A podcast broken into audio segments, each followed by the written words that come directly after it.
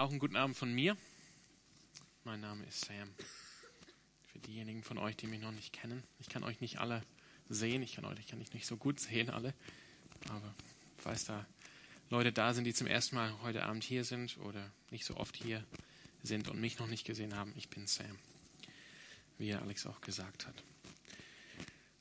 Ja, ich, ähm, wir sind in der Adventszeit und ich finde es, bevor ich jetzt loslege in 1. Korinther, möchte ich einfach gerne einen Satz dazu sagen. Ich hoffe, dass ihr diese Zeit genießen könnt, die Adventszeit. Wie es heißt in den Evangelien, das ist eine Zeit der Vorbereitung. Wir kennen diese, diese Text aus dem Markus-Evangelium. Das ist eine Stimme, die ruft in der Wüste, bereitet den Weg vor für den Herrn, der kommt.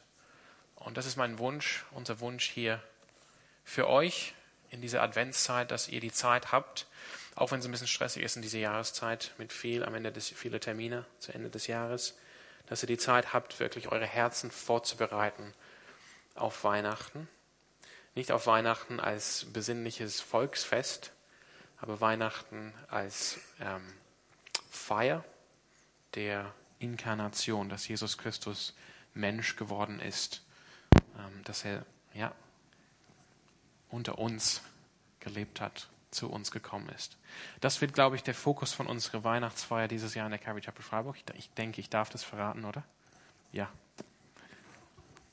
Genau, die, die Inkarnation, dass Jesus Christus Mensch geworden ist. Also nehmt einfach diese Zeit bewusst, um euch da darauf vorzubereiten. Nochmal zu staunen über diese Wahrheit.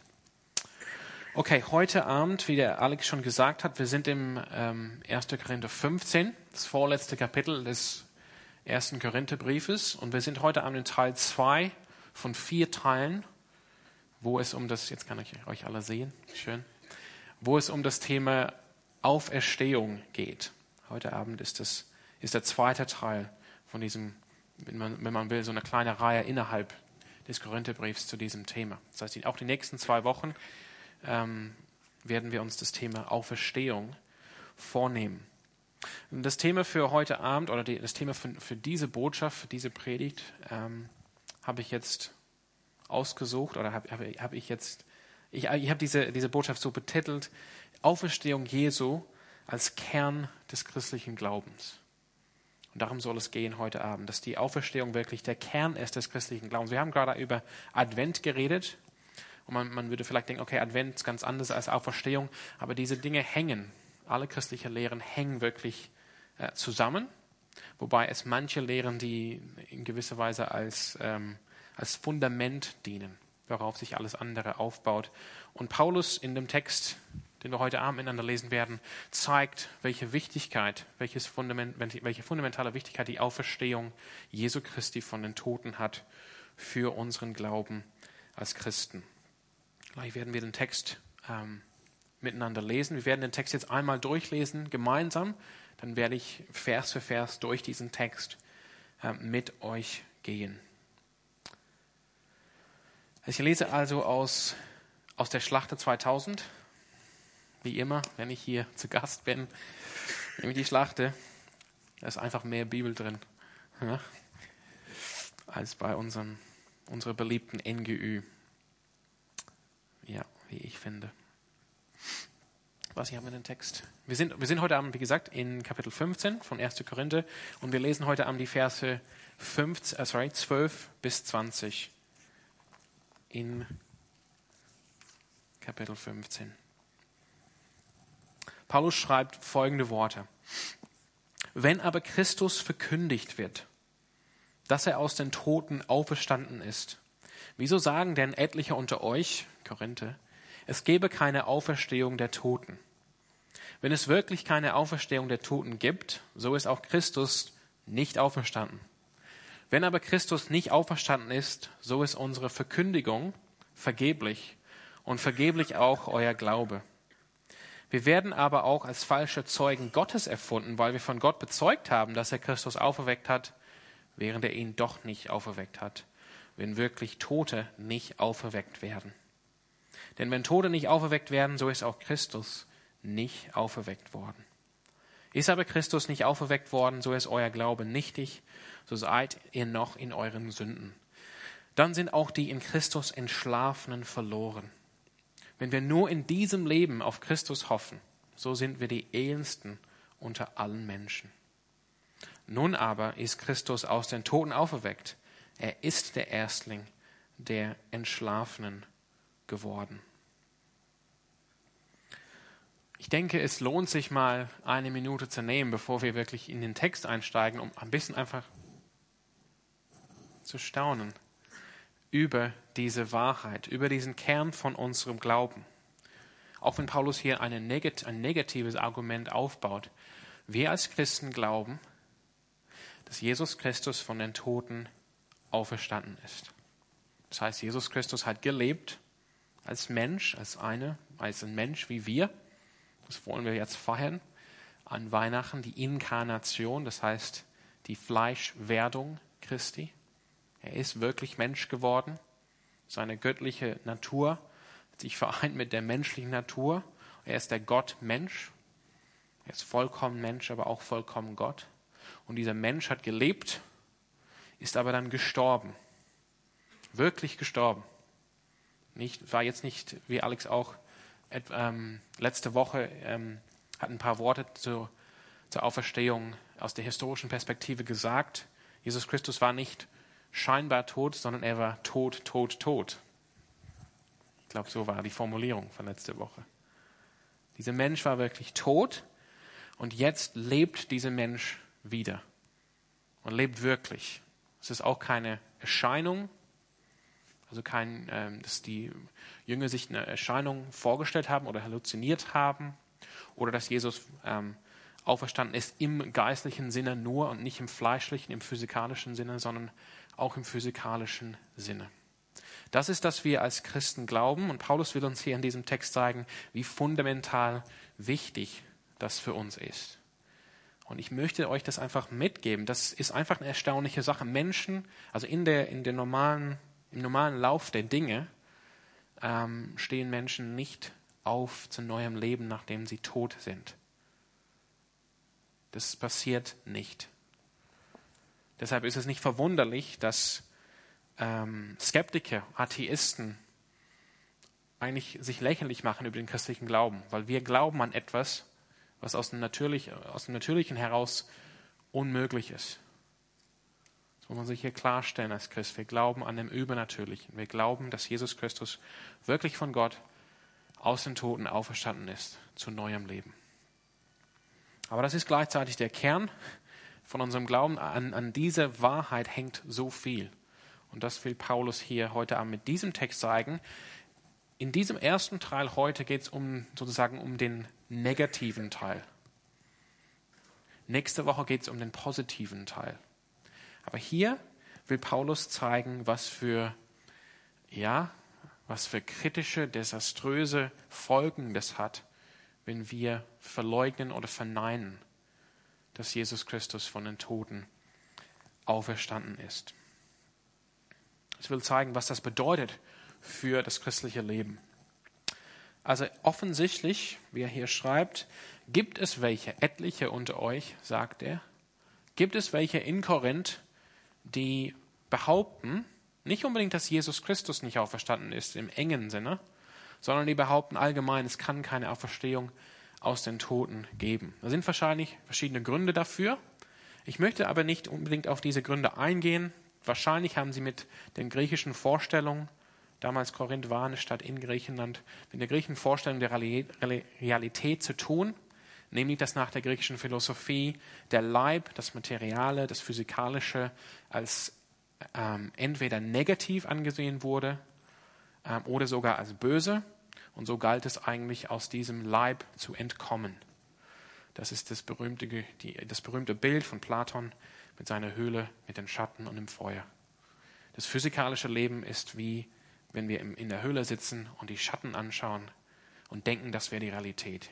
Die Realität ist aber aus diesem leiblichen Käfig, Gefängnis rauszukommen, in die seelische, in die wahre Realität, weg von dem physikalischen. Wahrscheinlich unter dem Einfluss von dieser Philosophie haben die Korinther gesagt, es kann nicht sein, dass es eine Auferstehung aus den Toten gibt, Denn gerade der Tod ist die Befreiung für den Menschen aus diesem leiblichen Gefängnis.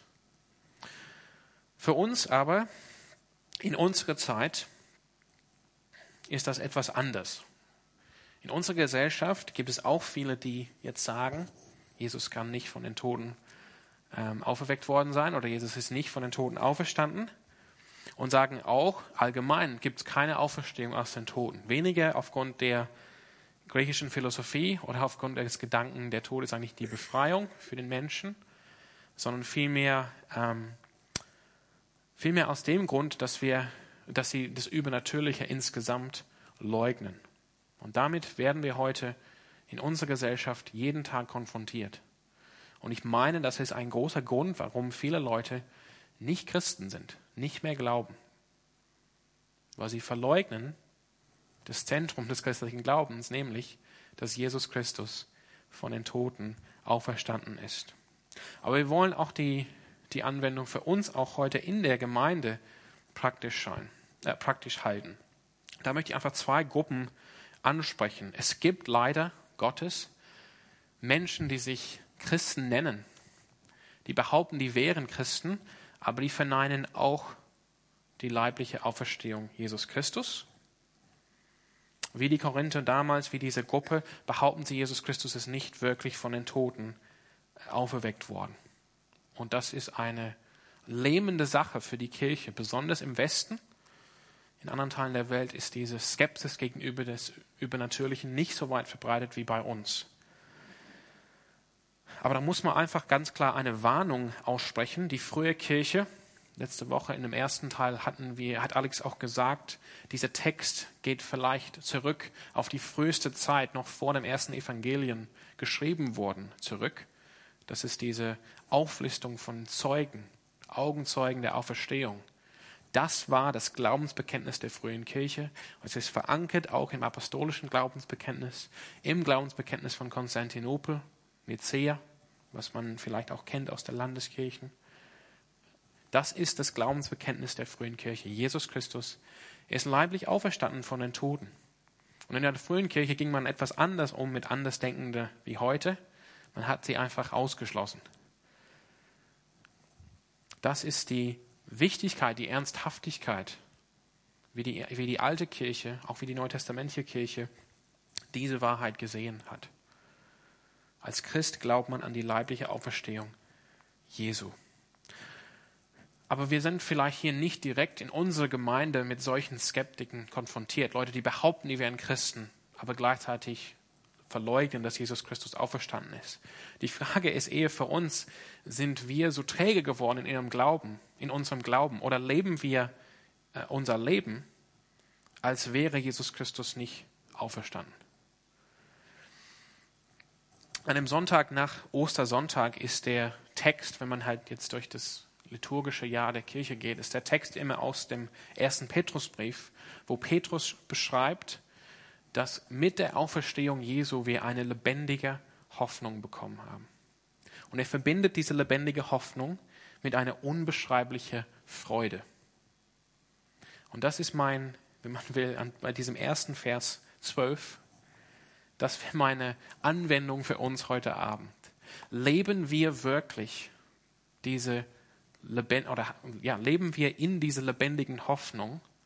kann man auch sagen, egal in welchen Umständen wir leben, wir diese unbeschreibliche Freude haben, aufgrund dessen, dass Jesus Christus von den Toten oder aus den Toten auferstanden ist.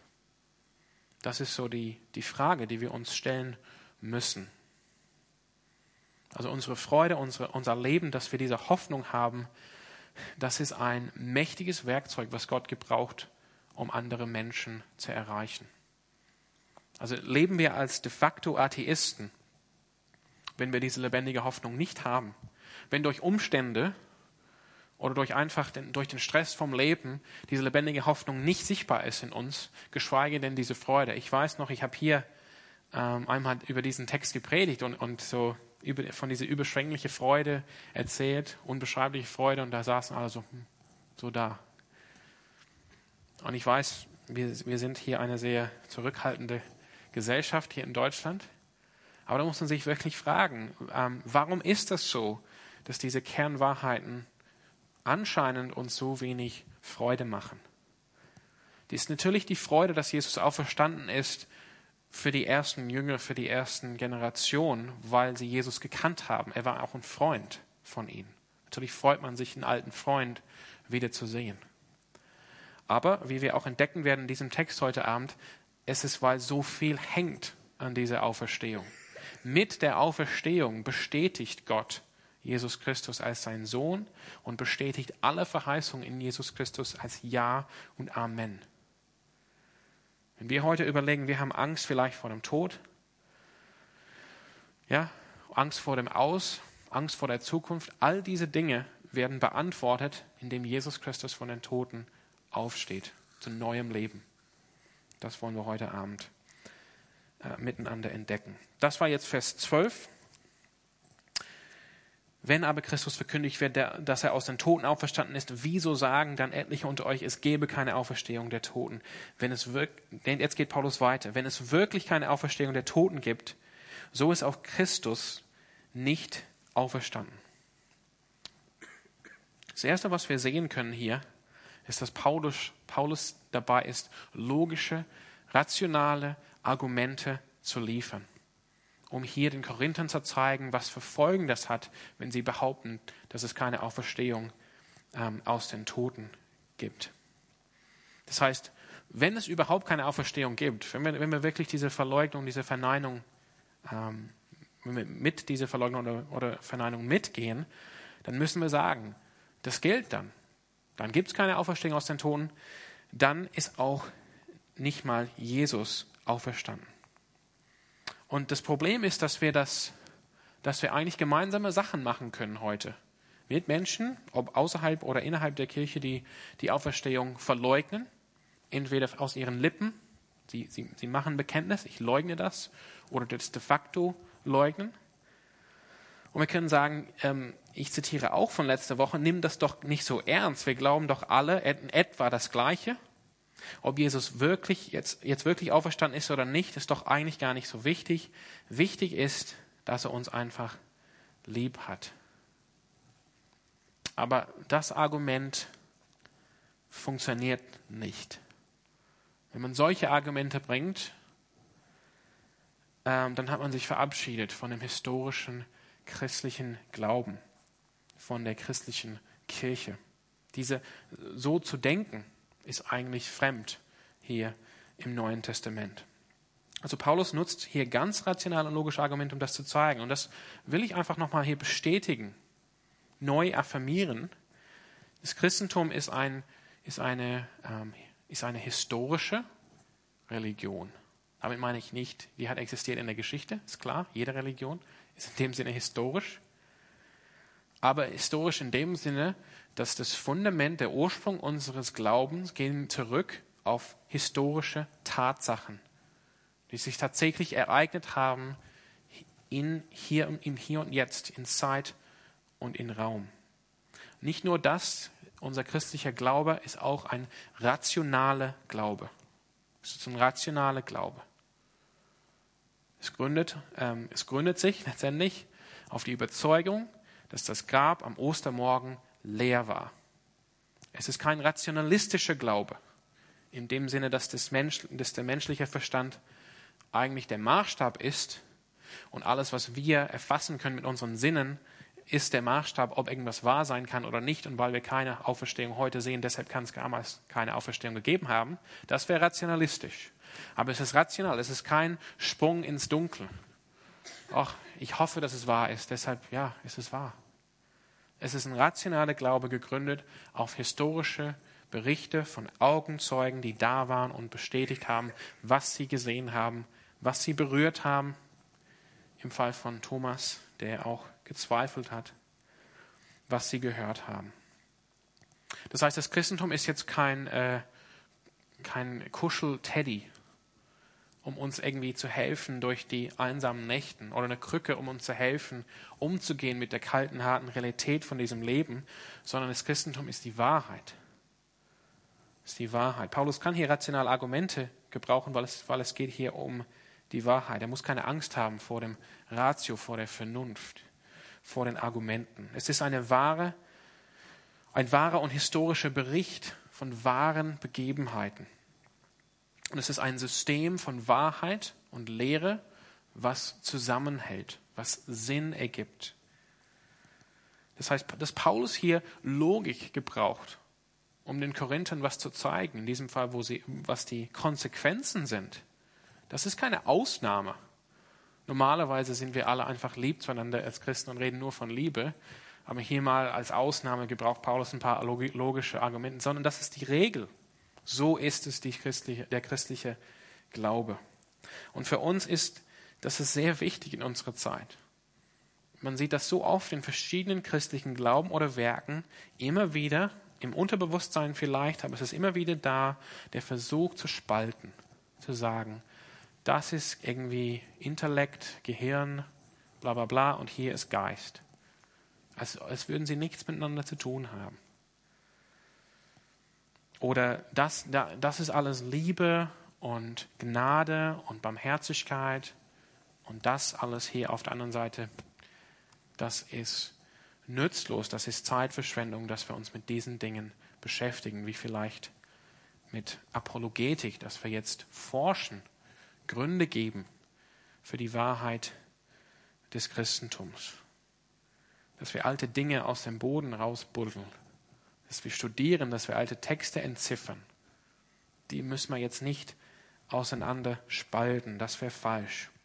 Einer aus der, der vor einigen Jahrhunderten gelebt hat, der sagte auf Latein fides querens intellectum. Das heißt, ich habe einen Glauben und dieser Glaube sucht nach Einsicht und Verständnis. Diese Dinge gehören zusammen für uns als Christen. Wir müssen keine Angst haben vor der Wahrheit. Unser Glaube ist rational, ist kein blinder Glaube. Paulus ähm, setzt sein Argument hier fort in, in Vers 14. Wenn aber Christus nicht auferstanden ist, so ist unsere Verkündigung vergeblich und vergeblich auch euer Glaube. Hier ist der ähm, zentrale Punkt von Paulus Argument. Wenn Christus nicht auferweckt worden ist aus den Toten, dann ist die Verkündigung hier vom Evangelium, also von Paulus und Sostenes, der ja auch mit diesen Brief verfasst mit Paulus, ist vergeblich. Welche Verkündigung ist hier gemeint? Sicher die Verkündigung, die Paulus erwähnt, am Anfang von diesem Kapitel, wo er sagt im Vers 2, wenn ihr an dem Wort festhaltet, das ich euch verkündigt habe, nämlich, und dann zählt er die, gibt, er, gibt er die Liste von allen Zeugen der Auferstehung zusammen mit den, mit den Kernpunkten von Christi Leben, dass Christus für unsere Sünden gestorben ist nach den Schriften und so weiter. Sicherlich das, das, ist, das heißt, das ganze Evangelium wie, wie das Paulus jetzt präsentiert hat in dem ersten Teil von diesem Kapitel, ist völlig abhängig, laut Paulus, von der Auferstehung Jesus, von Jesus von den Toten. Und das, deshalb habe ich jetzt heute Abend den Titel ausgesucht, die Auferstehung Jesu als Kern des christlichen Glaubens. Es ist nicht sozusagen, dass wir andere Lehren irgendwie wegwerfen können. Die Inkarnation oder die Ewigkeit Gottes oder die Dreieinigkeit oder der, oder der Opfertod Jesu am Kreuz für unsere Sünden. Aber diese Dinge finden alle ihre Erfüllung, ihre Bestätigung darin, dass Jesus Christus wirklich auferstanden ist von den Toten. Paulus wird das, das gleich zeigen, wenn wir hier durchgehen. Das heißt, das Evangelium im engen Sinne, was, was mit Jesus passiert ist, aber auch in dem breiten Sinne als die als die Sammlung von allen christlichen Lehren. Das gründet sich, ist völlig abhängig von der Auferstehung Christi von den Toten. Und ich, ich sage es nochmal, ich betone das nochmal, damit ist gemeint die physikalische, die historische Auferstehung des Menschen Jesu Christi von den Toten. Das heißt, die Auferstehung ist kein optionale, optionales Extra, die ich dann zubuchen kann zu meinem christlichen Glauben. Es ist die Kernbotschaft des christlichen Glaubens. Wir feiern heute Abend Gottesdienst am Mittwoch, aber das ist eigentlich eine Ausnahme. Normalerweise als Christen feiert man Gottesdienst am Sonntag, weil der Sonntag der Tag der Auferstehung ist. Weil eben Jesus an dem Tag auferstanden ist, das will man jedes Mal, jede, jedes Mal gedenken. Deshalb kam man zusammen als Christen am ersten Tag der Woche, das war damals der Sonntag, um das zu feiern, um das zu gedenken. Das heißt, ja, das ist der Kern unseres Glaubens. Ohne diese Wahrheit, ohne die Auferstehung Jesu, ist das, was Paulus predigt, nützlos, vergeblich. Auch das, was Sostenes in diesem Fall predigt oder lehrt, nützlos und vergeblich. Jede Predigt, jede Lehre ist vielleicht so eine nette Sache, die man sich anhören kann, aber ohne die Geschichte, ohne die Geschichtlichkeit, die historische Zuverlässigkeit, die Wirklichkeit, die Wahrheit der Auferstehung von Jesus Christus ist es einfach nützlos. Nett, interessant, aber völlig nützlos, hat nichts mit der Realität zu tun. Und deshalb, wenn ihr jetzt überlegt, wo in meinem Leben komme ich in Kontakt mit Menschen und spreche über meinen Glauben, meine, bei jedem Menschen ist, das, ist, der, ist der Zugang vielleicht anders. Aber ich, mein Rat wäre, oft, oft äh, über den Glauben zu reden in Bezug auf die Auferstehung Jesus Christus, von Jesus, Christi, von Jesus Christus. Das heißt, man kann ja über Ursprung der Welt, Existenz Gottes, bla bla bla bla bla, das ist alles in Ordnung und hat alles, ups, hat alles seinen Platz. Aber für, aber für viele Menschen wird es eine Herausforderung sein, wenn sie sich damit auseinandersetzen müssen, mit der Wirklichkeit, dass dieses Grab am Ostermorgen leer war. Und wenn man ähm, im weiteren Schritt dann glaubt an diese Auferstehung, dann fallen viele, viele weitere Dinge einfach automatisch ähm, in, in, in in ihren Plätzen sozusagen. Das ist der, der Mittelpunkt der Geschichte, die Auferstehung Jesu Christi.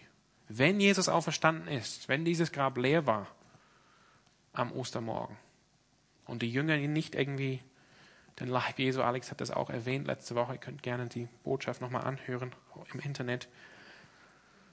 Wenn Jesus wirklich auferstanden ist, dann endet sich das alles. Dann kann ich nicht mehr so leben, wie ich bisher gelebt habe. Und Paulus macht das hier. Es gibt kein, wenn Christus jetzt nicht auferstanden ist, gibt es keinen Grund hier überhaupt.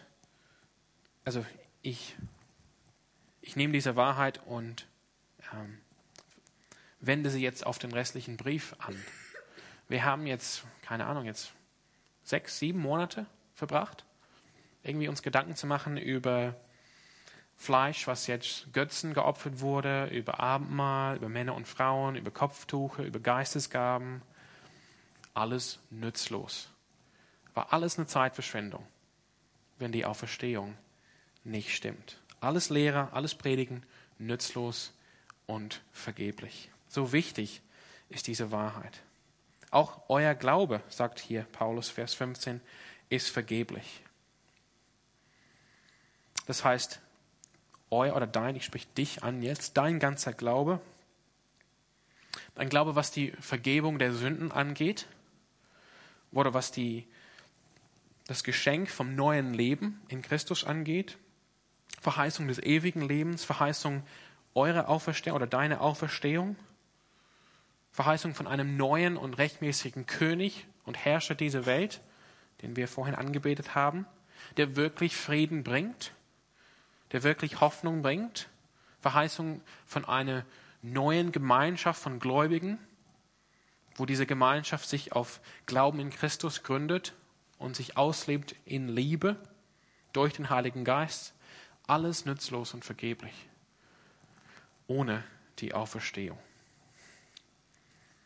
Deshalb ist es der Kern unseres christlichen Glaubens. Im Vers 15 redet Paulus weiter. Wir werden aber auch als falsche Zeugen Gottes erfunden, weil wir von Gott bezeugt haben, dass er Christus auferweckt hat, während er ihn doch nicht auferweckt hat, wenn wirklich Tote nicht auferweckt werden. Paulus sieht hier, wenn es keine Auferstehung gibt, dann steckt er wirklich in Schwierigkeiten mit Gott. Es ist ein interessanter Gedanke, den er hier verfolgt. Ein Gedanke, der vielleicht uns nicht einfällt. Wir denken, okay, wenn die Auferstehung nicht stimmt, dann war es das einfach. Vielleicht wahrscheinlich kein Gott. Einfach sterben, aus, vorbei. Aber Paulus denkt nicht so. Paulus, wenn er jetzt überlegt, was wäre, wenn es keine Auferstehung gibt, kommt nicht auf den Gedanken, deshalb gibt es keinen Gott, sondern denkt, ups, dann habe ich was Falsches gesagt über Gott. Dann habe ich, das, habe ich irgendwas über Gott gesagt, was gar nicht stimmt.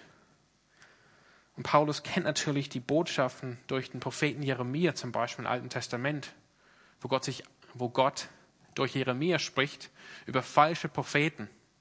Im Alten Testament sind Propheten laut Gott, die, wo Gott spricht zu Jeremia, die habe ich, die habe ich nicht geschickt. Das, was sie sagen, habe ich nicht in ihren Mund gelegt. Und Gott sagt, wehe, wehe diesen falschen Propheten. Paulus denkt so an diese Situation. Wenn es keine Auferstehung gibt und ich habe jetzt die ganze Zeit hier von der Auferstehung Jesus gepredigt, dann habe ich jetzt falsche Aussagen gemacht über Gott. Und das ist interessanterweise die, die Ansicht, die traditionelle Ansicht vom Islam und vom, und vom Judentum, was die christliche Lehre angeht.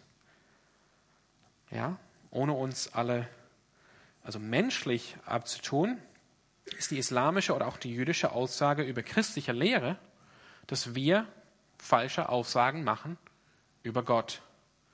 Entweder indem wir behaupten, Gott hätte einen Sohn, Jesus Christus, im, im, im Fall vom Islam, oder dass wir als Christen behaupten, der Messias war und ist Jesus Christus. Das heißt, auch diese Frage hat eine Wirkung auf die aktuelle Frage, die in unserer Gesellschaft diskutiert wird, ob Christen, Juden und Muslimen an den gleichen Gott glauben, den gleichen Gott anbeten. Ich möchte auch hier eine Aussage, und ich möchte etwas aussagen über Christen, die die, äh, die Auferstehung verneinen, die Auferstehung Jesus verleugnen. Und ich weiß nicht, ob das für euch jetzt ja, ich will es einfach sagen, mal gesagt haben. Als Christ, wenn man jetzt ähm, verleugnet, dass Jesus Christus auferstanden ist von den Toten, man verleugnet nicht nur die klare Lehre der Schrift, auch die Lehre der Kirchenväter, auch die Konzilien, die frühchristlichen Konzilien, die festgelegt haben, wie wir als Christen glauben. Man verleugnet auch die Tradition der Gemeinde, der Kirche durch allen Jahrhunderten und das Zeugnis von vielen Heiligen, von vielen Christen, die gelebt haben in all, in all diesen Jahrhunderten. Das heißt, heute, ähm, ja, was will, ich, was will ich damit sagen? Also, es ist ein Unding, dass wir heute diesen Fall haben, dass Menschen innerhalb der christlichen Kirche, um vielleicht äh, einen Dialog zu suchen mit Andersdenkenden oder Andersgläubigen oder mit anderen Religionen, letztendlich den Kern ihres Glaubens verleugnen und dabei behaupten, sie wären noch Christen und würden noch für die christliche Kirche sprechen. Paulus Argument, wenn es kategorisch keine Auferstehung von den Toten gibt, dann ist Christus auch nicht von den, Auf, nicht von den Toten auferstanden. Und wenn man dieses Argument umdreht, wenn Christus wirklich auferstanden ist, dann haben wir gute Hoffnung dass wir auch auferstehen werden. Und das passt ganz gut mit den alten jüdischen Vorstellungen von Auferstehung. Und das ist auch der, den orthodoxen christlichen Glauben, den wir auch bekennen. Im Vers 16 schreibt Paulus, denn wenn Tote nicht auferweckt werden, so ist auch Christus nicht auferweckt worden. Er wiederholt es.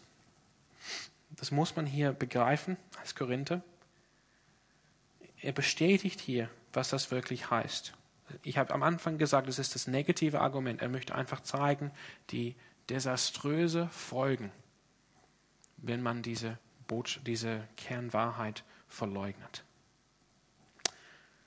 In Vers 17. Ist aber Christus nicht auferweckt worden, so ist euer Glaube nichtig so seid ihr noch in euren Sünden. Er hat bereits gesagt, dass unser Glaube, wie auch seine Verkündigung, vergeblich ist. Jetzt spricht er davon, dass unser Glaube nichtig ist. Ja, was heißt das? Was Paulus hier damit sagen will, also nicht nur ist das vergeblich, zwar jetzt umsonst, sondern ist auch nichtig und die äh, Auslegung oder was er, was er wirklich damit sagen will, ist, ist in dem nächsten Satzteil gegeben, so seid ihr noch in euren Sünden. Ohne die Auferstehung seid ihr noch in euren Sünden. Ihr seid nicht reingewaschen. Ihr erinnert euch daran, wenn ihr jetzt die ganze Zeit hier war. Paulus hat in diesem Brief verschiedene ähm, Sünden, sage ich mal, beschrieben, aufgelistet und hat gesagt, ihr Korinther, so wart ihr, ihr habt so gelebt. Ihr habt unheilig gelebt. Aber ihr wurdet reingewaschen durch das Blut Jesu Christi. Und, aber er will eigentlich hier sagen, wenn Jesus nicht auferstanden ist, dann seid ihr noch in euren Sünden, dann seid ihr eben nicht reingewaschen. Euch ist nicht vergeben. Ihr habt kein neues Leben. Frieden gibt es nicht zwischen euch und Gott. Versöhnung zwischen Menschen und Gott ist nicht vollbracht worden ohne die Auferstehung. Ihr seid noch in, unsere, in, in euren Sünden. Das heißt, wieder Paulus, ja, theoretisch, wenn es keine Auferstehung gibt, geht er nicht zurück auf irgendeine atheistische Position. Okay, dann gibt es einfach keinen Gott. Dann ist es auch egal mit den Sünden. Wir werden einfach eines Tages sterben und dann war es vorbei. Sondern er sieht sich hier konfrontiert mit der schrecklichen Realität von Sünde, die nicht vergeben ist oder getilgt ist angesichts eines heiligen und mächtigen Gottes. Es steht in Hebräer 10:31 folgende Worte: Es ist schrecklich, in die Hände des lebendigen Gottes zu fallen. Kein Vers, der normalerweise auf Weihnachtskarten steht, aber nichtsdestotrotz aus der Heiligen Schrift der Gedanke hier ist, wenn es diese Versöhnung nicht gibt, diesen Frieden nicht gibt zwischen Mensch und Gott durch Jesus Christus, die dann bestätigt wird durch die Auferstehung Jesus, dann stehen wir hier in unseren Sünden. Wir sind Sünde und wir stehen vor einem heiligen Gott. Und das ist eine schreckliche Sache. Wir brauchen Sühne. Wir brauchen einen Erlöser. Wir brauchen Jesus Christus. Und Paulus will sagen, die Bestätigung von Jesus Christus, dass er wirklich der Retter ist, dass er wirklich die Sünde und, den, und den Lohn der Sünde, nämlich den Tod, überwunden hat, ist die Auferstehung. Das ist der, der Ort, wo wir auf gar keinen Fall sein wollen, in unseren Sünden vor einem heiligen Gott. Das ist schrecklich. Jesus sagt auch an seinen Jünger in Matthäus 10, 28 lesen wir folgende Worte. Jesus sagt, und fürchtet euch nicht vor denen, die den Leib töten, wofür wir normalerweise Angst haben. Die Seele aber nicht zu töten vermögen, fürchtet vielmehr den, der Seele und Leib verderben kann in der Hölle.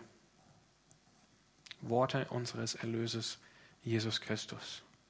Und das heißt, diese Wahrheit hier soll uns ähm, drängen in die Weltmission, dass wir evangelisieren, dass wir ähm, Zeugnis ablegen, dass wir wirklich ins Gespräch kommen mit den Menschen, die Jesus in unser Leben gestellt hat. Wir können nicht davon ausgehen, dass, wie, wie das so oft der Fall ist. Auch bei mir ertappe ich mich jeden Tag dabei. Besonders wenn die Sonne scheint, so wie heute Morgen, auch wenn es minus acht ist. Es war so ein schöner Morgen. Da denkt man, ach, ist alles heile Welt. Alles schön und gut. Und hier in Freiburg in der Universitätsstadt ist man umgeben von jungen, gut aussehenden Menschen, die irgendwie kompetent wirken und nett und wollen irgendwas Gutes machen mit ihrem Leben. Und da kann man denken, ach, es ist alles hier in Ordnung. Wir werden die Welt verenden. Wir werden Projekte gründen. Wir studieren Pädagogik und Sozialarbeit. Das ist doch gut. Aber es ist nicht, es reicht nicht. Wenn diese Menschen, das muss man einfach sagen, da, dahinter stehe ich, das ist das historische Bekenntnis der christlichen Kirche, diese Menschen nicht in Christus sind, dann sind sie noch in ihren Sünden. Und das ist eine schreckliche Sache. Ja. Vers 18. Ich muss zum Ende kommen. Paulus geht weiter, so seid ihr noch in, in euren Sünden, dann sind auch die in Christus Entschlafenen verloren.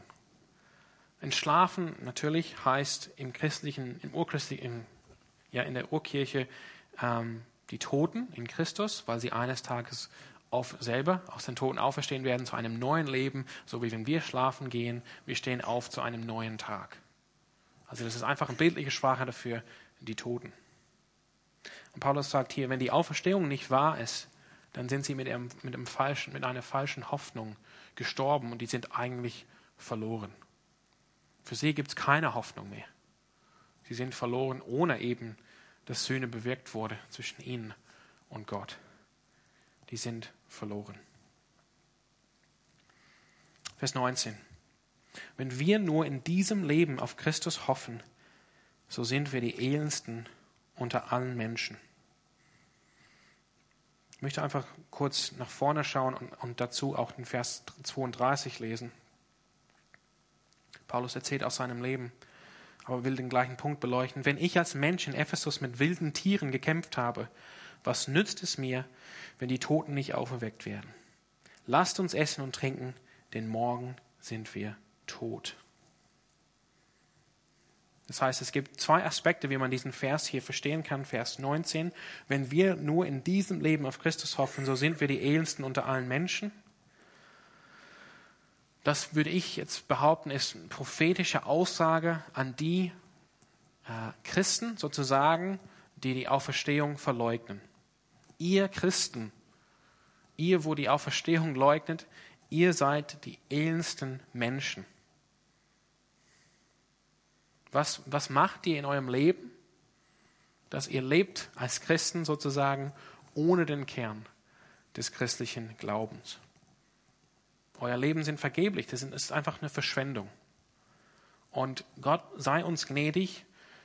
Meiner Meinung nach sind viel zu viele Gemeinden, viel zu viele Kirche hier, Kirchen hier in Deutschland voll mit solchen Leuten, die letztendlich die Auferstehung verleugnen. Das sind, wenn sie Gemeindeleiter sind, wenn sie Pastoren sind, wenn sie Prediger sind, dann sind sie Wolken ohne Regen. Leere Zisterne, die kein Wasser geben in der Wüste. Blinde Anführer. Die haben das nicht verstanden. Die sind die elendsten von allen Menschen. Aber wir können es auch aus einem anderen Aspekt verstehen. Das heißt, wenn unser Glaube oder wenn dieser Glaube, dass Christus auferstanden, auferstanden ist, falsch ist, dann ist es völlig doof, elend, nützlos als Christ zu leben. Warum, wie es hier heißt, in Vers 32 soll man nicht essen und trinken. Das heißt hedonistisch leben, nach unserem Gefallen, nach unserem Vergnügen, Vergnügen leben, denn morgen sterben wir. Paulus will das hier sagen. Warum würde ich jetzt hier mit wilden Tieren kämpfen? Warum, warum würde ich jetzt einen Schiffbruch erleben? Warum würde ich das auf mich äh, zunehmen, das, die, die Schlägerei, wenn das alles einfach Lügen sind, wenn Christus nicht auferstanden ist? Wenn es nur um dieses Leben geht, es gibt keine Perspektive darüber hinaus, weil Christus nicht auferstanden ist, dann es lohnt sich einfach nicht, als Christ zu leben. Es lohnt sich nicht, als Christ zu leben in dem Sinne, wie Paulus das christliche Leben verstanden hat, nämlich von Jüngerschaft, von Leiden für Jesus Christus, für den Erlöser. Wenn Christus nicht auferstanden ist von den Toten, dann ist er eben nicht der Messias, er ist nicht Sohn Gottes.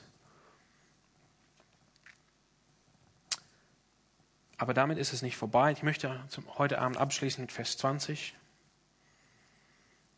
Paulus hat jetzt logisch gezeigt, was sind die Konsequenzen davon, wenn wir die Auferstehung verleugnen. Aber er leugnet nicht die Auferstehung. Er will es hier ganz klar sagen. Nun aber ist Christus aus den Toten auferweckt. Dem ist nicht so. Es ist nicht so, dass Christus nicht auferstanden ist. Er ist von den Toten auferweckt. Er ist der Erstling der Entschlafenen geworden.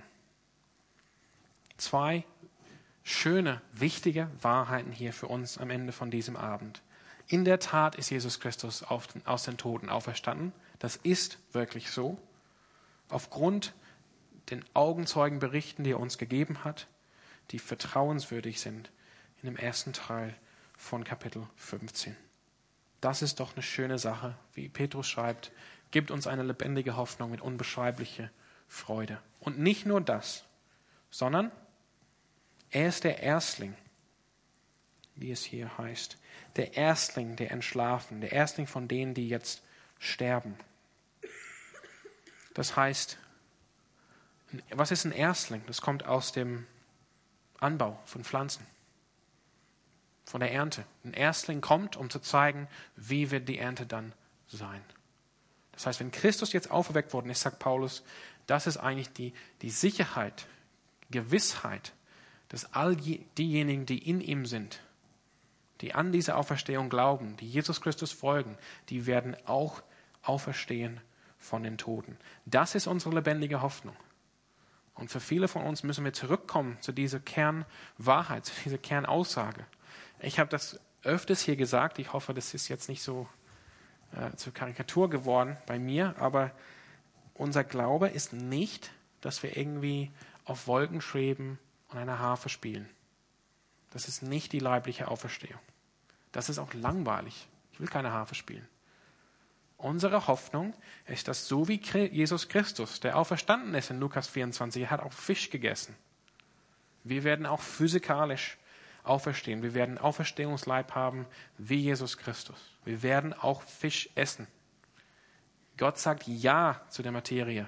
Er hat diese Welt geschaffen und gesagt, es ist sehr gut. Wir wollen nicht denken wie Platon, dass mit dem Tod wir irgendwie aus dieser physikalischen Realität entkommen, dass das böse ist und, und schlecht sondern Gott hat gesagt, das ist sehr gut. So gut.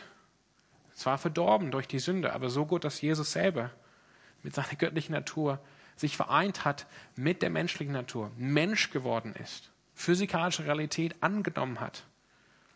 Und in dieser Realität ist er von den Toten auferstanden. Und in dieser Realität lebt er jetzt wieder mit Gott. Jesus Christus lebt als Mensch in der Gegenwart Gottes und zeigt, Menschen können in der Gegenwart Gottes jetzt leben durch Jesus Christus. Wo wir durch unsere Sünde weg sind von Jesus, in Jesus Christus dürfen wir wieder in die Gegenwart Gottes treten als Menschen.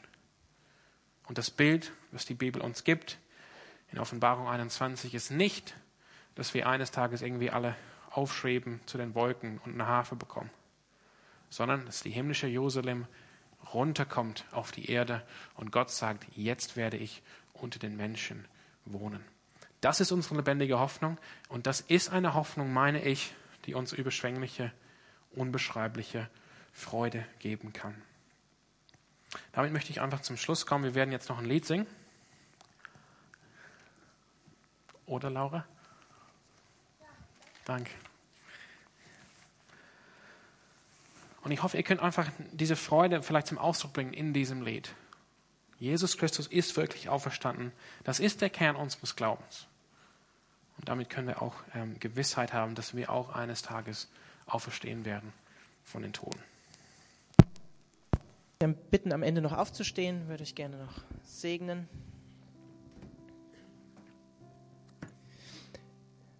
Will euch einfach auch noch diesen Gedanken mitgeben, den ich jetzt einfach gerade habe ähm, durch den Heiligen Geist, wenn wir an Jesus Christus glauben, lebt der Heilige Geist in uns. Wir sind versiegelt für das Leben nach dem Tod. Und wenn, wenn wir eines Tages äh, sterben oder Jesus wiederkommt, bevor wir sterben, wird Gott sich zu uns holen. Und der Heilige Geist ist so die, die Anzahlung, dass wir zu Gott gehören, dass wir zu ihm gehören und können uns sicher sein als Söhne und Töchter, von Jesus Christus, dass er Ja zu uns sagt, dass er ein guter Vater ist, wenn wir an das glauben, was Jesus Christus für uns getan hat. Das ist einfach eine super Hoffnung, die über dieses Leben hinausgeht. Ja, ich möchte euch am Ende segnen mit dem Vers aus Korinther, 2. Korinther, Vers 13. Dass die Gnade von Jesus Christus mit euch ist, die Liebe Gottes und die Kraft vom Heiligen Geist euch begleitet im Laufe der nächsten Woche und darüber hinaus. In Jesu Namen. Amen.